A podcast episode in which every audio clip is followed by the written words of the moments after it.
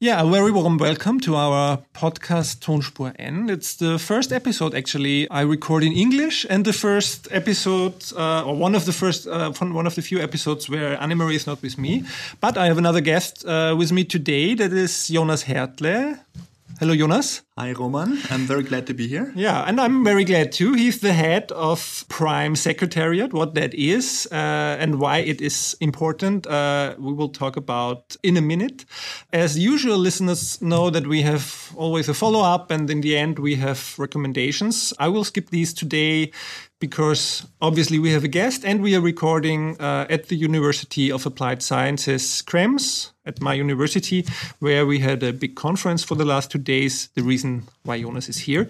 And we will come back to that later. So without further ado, I will ask Jonas, what is PRME and uh, what are you doing there? Of course, that's a very good question. So, PRME stands for Principles for Responsible Management Education. So it's the abbreviation of the six PRME principles um, that is the basis for um, this initiative. And in its essence, PRME, I would say, is a call to business schools to integrate responsibility and sustainability into the heart of the business school education. Mm-hmm. So, what do we mean? Um, we are an initiative founded with the help of the United Nations. It's a global movement we have by now, after 10 years of uh, working, um, over 650 business schools who have heeded our call and are in the process, in different stages, of implementing and integrating these six PRME principles into the curriculum, mm-hmm. into research, and also in partnership with business, governments, civil society, and students activating around a lot of projects. Mm -hmm. Can you give us a bit more, maybe insights uh, around the well foundations of PRME? So why it was founded, who was the initiate, who were the initiators, uh, what was happening at the beginning? Sure, happy to do so. So the very beginning, I want to go back to why is the United Nations opening up its doors mm-hmm. to non-governmental stakeholders, yeah. mm-hmm. um, and that goes back to the um, time when Kofi Annan was the Secretary General of the UN. Um, so that's end of the 1990s, mm-hmm. when the UN is in a big effort to reform itself. Um, and one of the reforms was about how to integrate or how to work with um, new um, actors that were more and more instrumental in shaping globalization. So, most importantly, companies, mm-hmm, but also yeah. NGOs. And so, Kofi Annan's vision was that the UN, in order to stay relevant in the uh, 21st century, needed to operate differently than before. Prior to that, member states, all 193 UN member states, were the only actors of the UN. Mm-hmm. Of course, in partnership, we were already already working with other actors. So Kofi Annan's vision first was to create um, a movement of um, different actors, and he um, invited uh, the business side to join what he called a global compact yeah. of shared mm-hmm. values. Actually, just this is a small anecdote. This is actually more of an accident than mm-hmm. a real plan because what happened was that Kofi Annan in 1999 was invited to give a speech at the World Economic Forum in Davos in Switzerland where he addressed business leaders that had come to the WEF or the World Economic Forum and he titled the speech the Global Compact. Okay, I didn't know that. And in that speech, he basically said, and I think it goes back to where we are in a sense, we are at a tipping point, he said, where um, globalization at that time was already the um, theme and the topic mm-hmm. of many people's discussions yeah. in the public domain. And he said there is a fundamental problem with the fact that globalization is, as it says, global and it brings companies um, to operate on a global level, while politics is national. Mm-hmm. So, what to do about that? Because more and more people were beginning to feel yes, there are many benefits of globalization, but there are also many um, things which went wrong. So, the idea was where is there an international organization that could help to solve or help to address that issue? Mm-hmm. And that's where the United Nations came into play. But the United Nations at this time was only working through governments. Through governments, yeah. So his idea was really, I think, very kind of simple but also very smart. You have only one international organization that really covers all 193 member states, the UN. So, what about forming a partnership where the UN brings in its basic values that have been agreed upon in the areas of human rights, anti corruption, environmental mm-hmm. standards, labor standards over the years by governments, and offers this in a global compact to the business side? And that then became the initiative called the UN Global yeah. Compact mm-hmm. in 2000. Fast forward to 2016, more than 8,000 companies have signed up to the UN Global Compact. Mm-hmm. Now, let me jump back to 2007, and that's where PRME comes okay. into mm-hmm. existence. Um, so in 2004, 5, and 6, there were a number of discussions with the uh, companies which had signed up to Global Compact. And many of them said, in order to make real progress, we have to begin with that conversation about what corporate responsibility and what corporate citizenship means much earlier than just with companies itself. So we need to actually go to where business leaders, future business leaders, are trained, educated. And that's where the idea came up to create a platform, an initiative that could involve business schools. Mm-hmm. That was the idea. In 2007, we launched the PRME Principles based on a process that took uh, many months to craft these six principles. And now in 2007, that was the starting point. And now in 2016, we have 650 business schools that mm-hmm. have signed up to these six principles. And we have created an initiative around that. And you will have your 10 years anniversary, obviously, next year. Exactly. Uh, so, what are the reasons the business schools joined? Because I uh, joined because maybe you can look at our examples a bit later, but uh, it might be not the obvious thing to mm. do if you look at our uh, economy like it works today. Yeah, I think there are maybe, I mean, three reasons. I mean, first of all, it's a UN affiliated network. Mm-hmm. Um, so the brand of the UN is, is very strong um, in many countries. And so um, affiliating with a UN backed program that PRME is, is attractive to some business schools. Number two, the PRME initiative or the PRME Six Principles provide a framework for change, i.e., how to change the um, business school setup. Both in terms of operations, but more importantly in terms of curriculum, so that sustainability is really at the heart of the business education. Mm-hmm. So we have this framework, we have a number of resources, we have a number of working groups, and a number of individuals who now can help to um, to clarify that. So that's the second reason, and then the third reason is that we have created um, on the regional level um, chapters mm-hmm. which help to um, localize, regionalize what PRME means on a regional level. And here in the German speaking region of Europe, uh, Germany, Switzerland, and um, Austria, we have one chapter which we call mm-hmm. the PRME DACH chapter, which is in operation now for two years. They're organizing um, yearly meetings and activities projects in between. So I think that's the third reason for business schools to join because one joins an increasing number of business schools mm-hmm. which are part of the same network that are organizing themselves in smaller groups. And this gives more credibility to this drive of many business schools to go into the direction to say sustainable business is the business of tomorrow. Mm-hmm. Yeah, actually, thank you, Jonas, for that. I think it's uh, the same picture here. Uh, we are, as a university, part of the PRME DACH network and part of the PRME initiative. And I think uh, the major reason was to be part of these likely-minded universities uh, that try to go forward uh, towards this stronger sustainability integration in the curricula.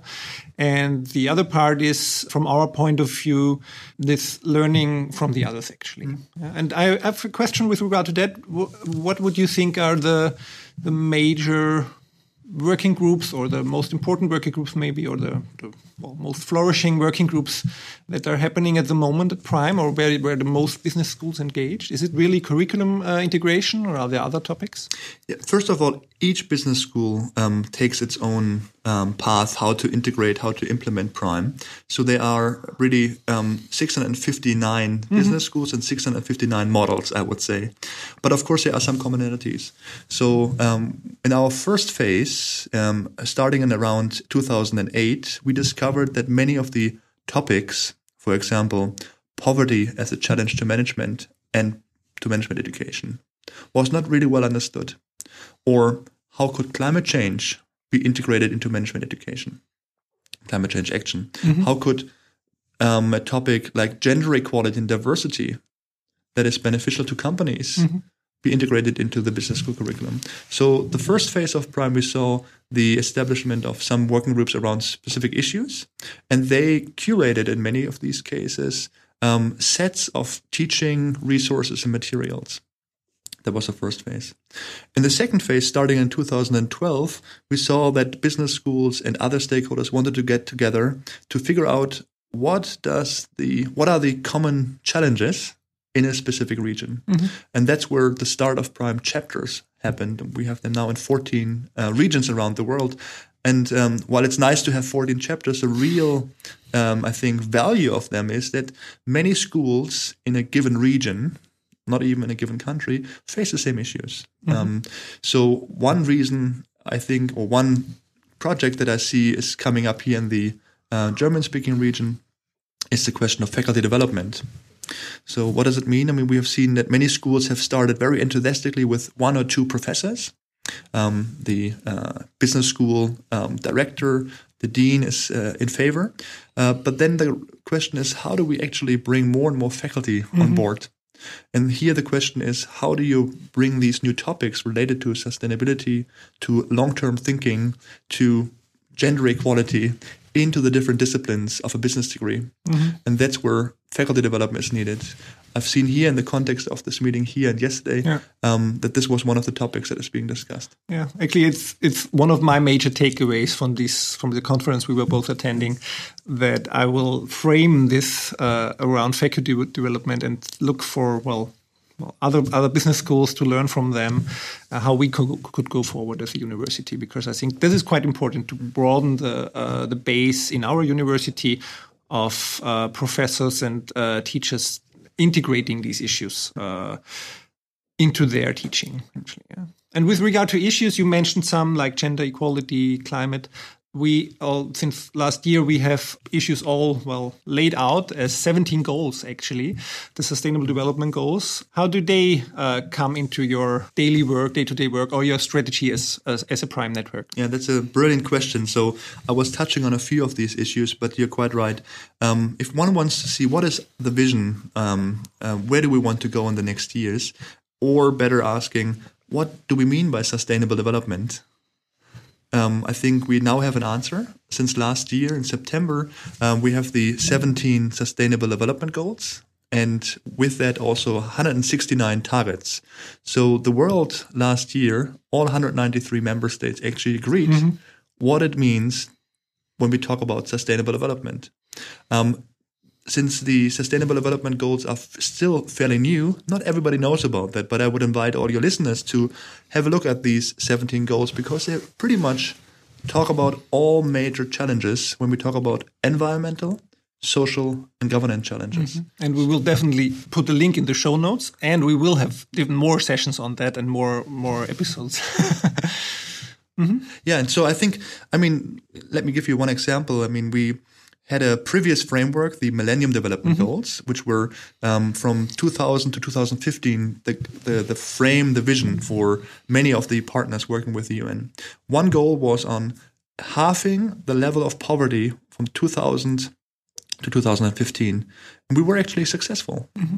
Six years before the target was supposed to be hit. So now the ambition is higher. The SDG number one says we want to have no poverty by 2030. Mm-hmm. And I think we can get there. Yeah. So that's a very concrete goal and I think very inspirational. Now the question is how do we get there? And that's the difference between what the previous the Millennium Development Goals spelled out and what we have now much more in focus. So while government action, be it national action plans, policies, legislation is of course required um, number SDG number 17 talks very clearly about a new global partnership to reach the SDGs, and that involves also the private sector and also the academic sector. So it is fairly clear that the SDGs and the financing that is needed specifically for developing countries can only be reached if um, private sector finance is involved. Um, this is actually an official kind of um, position from the UN since last year as well. So um, we are currently seeing a number of activities, um, both on the global and at the national level, to activate thousands, if not millions, of individuals and organizations, uh, private sector and civil society, around activating them to work together to reach and achieve the Sustainable Development Goals in mm -hmm. the next 14 years. Mm -hmm. From my perspective, it seems, uh, and I always wanted to ask that somebody who might know, that the United Nations have put a much stronger effort behind the Sustainable Development Goals, not only while defining them, maybe, but I think the MDGs were already a, a, quite good set. But on the other part of promoting them, actually, because you, I, I think you're quite good at that at the moment uh, with your material and uh, facilitation and networks. Uh, can you uh, elaborate a bit on that? Because that's just my my perspective. Yeah, I think you're uh, thank you for saying that. I mean, it's it's it's good to see that people are noticing that the Sustainable Development Goals are better promoted. Um, I think we can even do better. Um, mm -hmm. But I think you're right. Um, what happened was that when the decision was made um, in 2012 at the uh, 2012 Rio Earth Summit to create a new framework to follow the Millennium Development mm-hmm. Goals, mm-hmm. we were going out to the open with that. Previously, the MDGs were created in a much smaller group. So we had already, since 2012 to 2015, when the SDGs were officially adopted by the UN General Assembly, three years to get ready. But then other things came in. And it's, it's, it's interesting that you say that because the logotypes that go with the SDGs mm-hmm. are actually a, a small gift um, by a film director. His name is Richard Curtis. Okay. Who came up with the idea because he said early on in 2015, mm-hmm the UN is normally not as good as we could be in promoting itself. Mm-hmm. And so when the Sustainable Development Goals were launched, we had the help of um, um, a project, Everyone.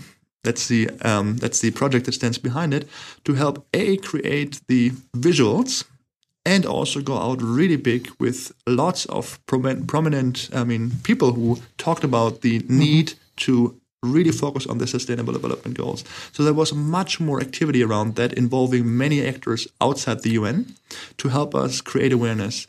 And I would still say we are still in that awareness raising phase mm-hmm. because mm-hmm. while many people now know about it, there's definitely a huge number of people who still have not yet heard about these sustainable mm-hmm. development goals. So we can do more, but it's again, I mean, it's a good start, and thank you for saying that this is being noted.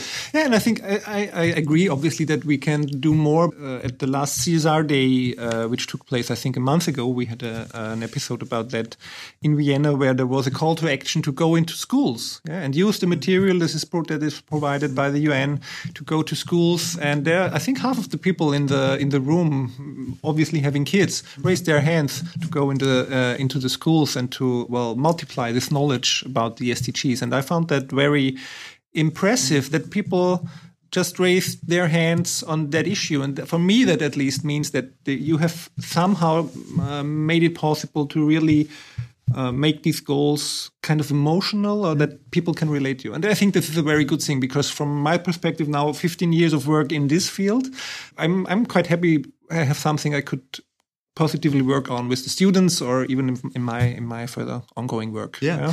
Mean, great that you say that, and I, I think that's exactly uh, the right observation. I think the UN is oftentimes known as a very bureaucratic and mm-hmm. top-down um, working organization, but when it comes to the implementation of the Sustainable Development Goals, we have knowingly put a bottom-up approach mm-hmm. into this, and so you're quite right every stakeholder, every per person can learn about, but can also take action mm-hmm. around yeah. the SDGs. So what you're talking about is um, is exactly one of the strategies. How do we activate? How do we encourage education institutions? And we're talking about primary, secondary, high schools, and higher education mm-hmm. yeah. to talk about the SDGs in the classroom. That is actually one of the focus um, areas of the current president of the UN General Assembly. His name is Peter Thomson, mm-hmm. who has explicitly said he would like to see the SDGs being taught in all classrooms around the world. Okay. So that's a big ask, yeah. but he has activated a lot of enthusiasm around that. Mm-hmm. So um, I was in a meeting with him a couple of weeks ago at the UN in New York, where he explicitly made that clear that he would like to use his tenure, and he is in office until September next year, to really drive forward um, education on the SDGs. And he is very happy that he is also seeing the support from so many schools, business schools, which are part of the PRME network. Mm-hmm. That's great news, actually. So let's uh, round it up maybe with uh, a short information for our listeners on the conference we just attended. It was the uh, Responsible Management Education Research Conference 2016, the third one in that series that took place here in Krems for one and a half days. And the uh, main topic was, and that relates to everything we talked about so far, linking the sustainable development goals and management educations in universities. And I, I won't go into the details. We will have a detailed documentation online, so you can find everything. We will put the link in the show notes. But I would be interested in your highlights, or maybe we could talk a bit about our highlights mm. that we had in the one and a half days. What what stayed with you until now? Yeah, I think, I think they were, I mean, really great presentations presentations, good food for thought, and the number of workshops which I really thought were enlightening um, in terms of um, where business schools see um, their challenges of, of, addressing and implementing um, courses that address the SDGs. Um, but let me give you one example. I thought it was eye opening. One of the presentations given by Thomas Dyllick from St. Gallen mm -hmm. University in uh, Switzerland, who talked about business sustainability 3.0. And what he meant by this that that there is a new um, phase of business sustainability, which could be described where companies are using great or grand challenges, and he equals that with the Sustainable Development Goals, mm-hmm. and then look at how they can actually help to solve these great challenges through business action. Mm-hmm. So instead of looking from the company's perspective out, he says, look outside in. Yeah. I think that was one great learning mm-hmm. for me here. Um, I think there were a number of presentations by business schools from the German speaking region, mm-hmm. which I thought were really uh, interesting. I mean, two, just to mention that, I mean, this was from Cologne Business School and uh, Copenhagen Business School, mm-hmm. um, two schools which have the same acronym. and I think we see a number of activities there and also the challenges that they're facing. Um, but, and that's important, I mean, also the achievements they've mm-hmm. made over the years yeah.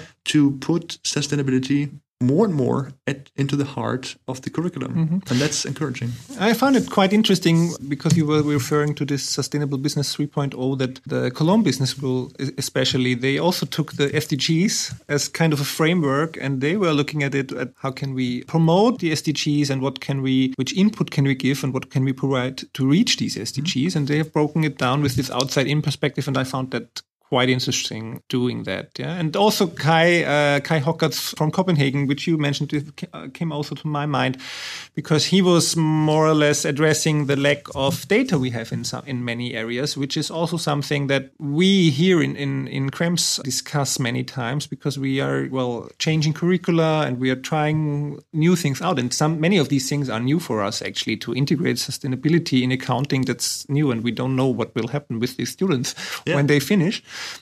and that we need more data actually and more evaluations of what we are doing. And I think this were, were food for thought for me that I took away. But I yeah. was especially impressed by Lise Kingo, the head of the UN Global Compact, was with us it's because she talked about where the Global Compact uh, should or will be going uh, in the future. And I, I really liked her notion of, well, creating a movement or an even stronger movement, and an even broader movement from businesses to go forward addressing the SDGs and all the challenges we have and being more bold. And that's something I personally like very much because we're sometimes so timid with our with our sustainability actions, and uh, I think these are grand challenges. So why be so timid? Yeah, we have to be bolder. What do you think? Yeah, I, I agree. um, I just also wanted to mention. I think there were. I mean, I think uh, yes, you're quite right. One has to be bold. And at the same time, one also sometimes has to realize what achievements one also already has made. Yeah. So I think in that context, I just wanted to mention also the institution we are at right now here at IMC um, Krems, the School of Applied Sciences. I think you should also be proud of where you are, even though you know you can go further. Yeah. Mm-hmm. Um, same way I think uh, I saw and I heard from Vienna University, WU. Mm-hmm same way there. Um, well, certainly some of the students, and that was one other highlight here, mm-hmm. um, were, I mean, saying that more could be done at two at these two institutions. I think there was a realization that there are already a number of courses being offered in that field. Mm-hmm. But I, so coming back to your point, being bold, that's what um, I think we need um, because um, while incremental change is the way to go in my view because one can't change the way business Yeah. schools are operating from one, one day, day to the to other. yeah. Mm-hmm. But you need to have a bold vision. And Yeah, you need to have great point. Mm-hmm. sometimes also bold steps into that direction. So I fully agree with uh, Lise Kingo's statement there. Mm-hmm. Um, and if we, with uh, the PRME platform, with the PRME initiative, can help people to have the courage to take these bold, um, bold steps, that's uh, when our job uh, is, is, is, is, is, is successful. Mm-hmm. Yeah. Yeah, so we I think we had a great two days here. We had a great exchange. Uh, it was really interesting, and I thank you, Jonas, for uh, spending even more time talking about that. We are at the evening of the second day and had, uh, I think, very much talks already. Thank you for uh, joining me for this talk. Jonas. Well, it was a great pleasure, and uh, thanks to you, your team, and uh, of course also everybody who was involved in organizing the conference. I think um, it gave me also lots of insights of what's happening here in the region, but specifically also at your school. So I was very happy to be here, and certainly met a lot of uh, inspiring people. Thank you very much. So that was our first episode in English from the Tonspur N. Next episode will return in German and with Annemarie and with a, a special guest, Thomas Weber, when we will talk about his new book. And until then, I wish you all the best and good luck and bye bye. Thank you very much. Goodbye.